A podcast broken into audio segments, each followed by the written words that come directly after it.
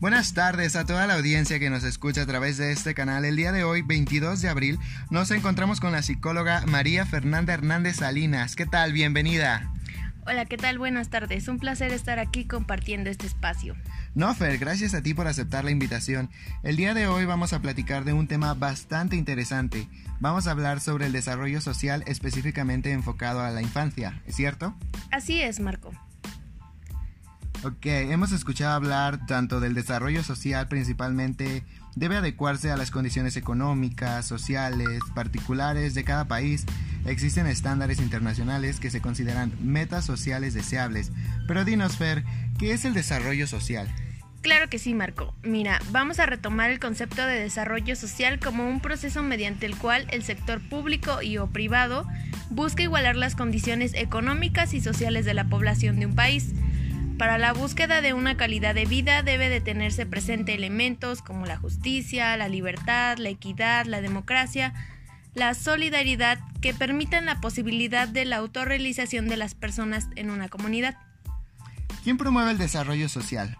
El desarrollo social es promovido por el Estado, desde sus diferentes organismos e instituciones, que son encargados de implementar políticas y programas de, protección social para promover la inclusión y que están diseñados principalmente para beneficiar a aquellas personas que viven en condiciones más mm, un poco más este menos favorables. Más precarias, ¿cierto? Así es. Ok, ¿y qué es el desarrollo social en cuestión de la infancia? Es decir, el desarrollo social del niño. El desarrollo social del niño se refiere a aquella capacidad que el niño tiene para crear y mantener relaciones significativas con los adultos y otros niños con los que se desarrolle. Perfecto. Y coméntanos, Fer, ¿qué es el desarrollo emocional del niño? Que también es parte fundamental de este proceso, supongo. Claro que sí, el desarrollo emocional es la habilidad que tiene el niño para expresar, reconocer y manejar sus emociones, así como para responder apropiadamente a las emociones de los demás. Tanto el desarrollo social como el emocional van a ser muy importantes para la salud de los niños pequeños. De hecho, la salud mental en la, primera infancia es lo más importante que el desarrollo socioemocional.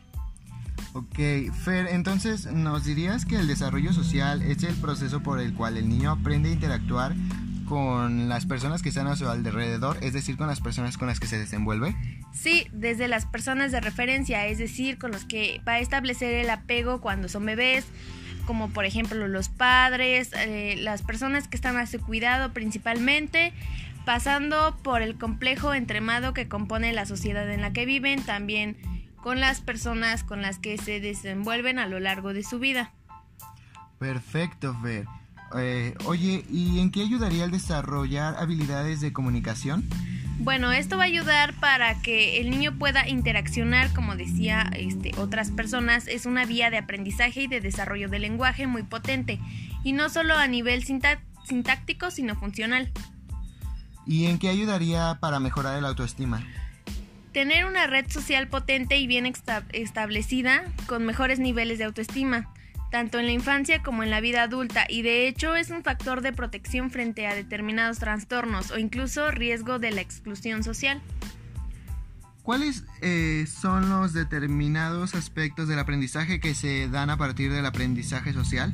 Mira Marco, los niños empiezan aprendiendo desde nosotros, los como padres de familia, los familiares, pero llega un momento en el que su desarrollo en que es una parte importante de su aprendizaje proviene de los iguales, de los niños, de sus amigos, de su entorno, de los profesores y toda la gente con la que se va topando a lo largo de su vida. Ok, en, los depende de los espacios en los que se desenvuelve, supongo. Muy bien, Fer. Entonces, cuando un niño cuenta con padres afectuosos y capaces de darle confianza y seguridad en un entorno agradable, se forman las bases para poder desarrollar relaciones personales sanas y por supuesto aquello repercute en el desarrollo académico de los niños. Así es, de hecho el ambiente familiar es uno de los factores más influyentes en la sociabilidad de los niños, mismo que ayuda o potencia el rendimiento de estos. Una buena relación entre familia, alumno, escuela puede convertir a tu hijo en un ser dotado de talento y todo tipo de habilidades. ¿Cómo influyen los padres? Ver, cuéntanos. Se ha descubierto que los padres de niños tímidos tienden a llevar una vida social poco activa y no se exponen a sí mismos ni a sus hijos ni a nuevas situaciones sociales, es decir, son más cerrados. Y los pequeños parecen imitar los comportamientos sociales de sus padres y aquellos que repercuten en su personalidad. Por ejemplo, las madres comunicativas suelen tener hijos comunicativos, mientras que las madres hurañas es más probable que los niños, perdón, que tengan niños huraños. También hay madres muy posesivas que quieren mantener a su hijo pegados a ellas. Una madre sobreprotectora que tenga miedo de todo hará difícil que su hijo se adapte a la escuela, porque le va a transmitir sus propios medios. Claro, esto puede referirse un poco a las cuestiones genéticas, ¿no? De herencia, de, de heredar, supongo, personalidades. Ok, Fer, por último, ¿Podrías compartirnos cómo fomenta la sociabilidad desde casa? Es muy importante ofrecerles oportunidades para ser amigos, así como espacios para fomentar la convivencia. Algunos ejemplos pueden ser aceptar invitaciones a cumpleaños o a jugar en la casa de los amiguitos y en la propia. También puede ser llevarlos al parque, llevarlos a un espacio en donde pueda convivir con demás niños y con demás gente. Como sabemos, nosotros los humanos necesitamos de esa necesidad de poder sociabilizar con las demás personas y claro, esto va a repercutir muchísimo en la en el crecimiento del niño. Claro, Fer, eh, como tú bien lo has dicho, eh, los seres humanos somos seres sociales y necesitamos estar en constante, constante interacción con otros seres humanos. Es decir, para que nosotros podamos desenvolvernos en los contextos en los cuales eh, nos, nos estamos llevando a cabo, ¿no? Muy bien, Fer. Eh, muchísimas gracias por tu participación. En verdad ha sido eh, demasiado, demasiado bueno tenerte de este lado con nosotros. Muchas gracias por tu participación. Eh, creo que esto que, que hemos estado hablando es muy importante ya que, bueno, hablaste, tocaste temas muy interesantes como la influencia de los padres, ya que, bueno, por ejemplo, yo tengo hijos. Y la verdad es que por mi trabajo no me permite mucho ¿sabes? poder interactuar con ellos. Eh, mi esposa también trabaja, pero a ver, este, Fer, ¿tú qué opinas? ¿Qué me recomendarías hacer a mí en este caso? Bueno, en este caso yo te sugeriría principalmente que le permitas a tu hijo sentir sus emociones, que hables con él acerca de las emociones para que el niño sea capaz de expresar qué es lo que siente. Y muy importante, que este, para que tu niño pueda ser este, un ser social desde muy pequeño, ellos ya por naturaleza innata lo traen. Es decir, que en cuanto el niñito lleves a tu niño al parque, él lo primero que va a hacer buscar este, personas con quien relacionarse. En este caso, le va a llamar muchísimo la atención poder este, convivir con otros amiguitos, por decir cuando se llevan a la escuela.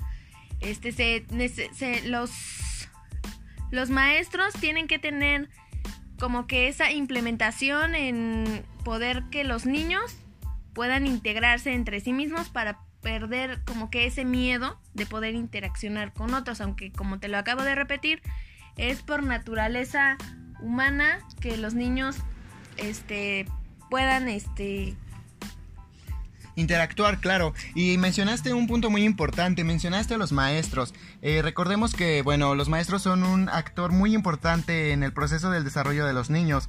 Y bueno, eh, lo que mencionas es, es, cierto, ya que los maestros deben también de influir en estas relaciones, de poder este, realizar estrategias y dinámicas educativas que hagan que los niños puedan interactuar entre ellos mismos con niños de sus mismas edades.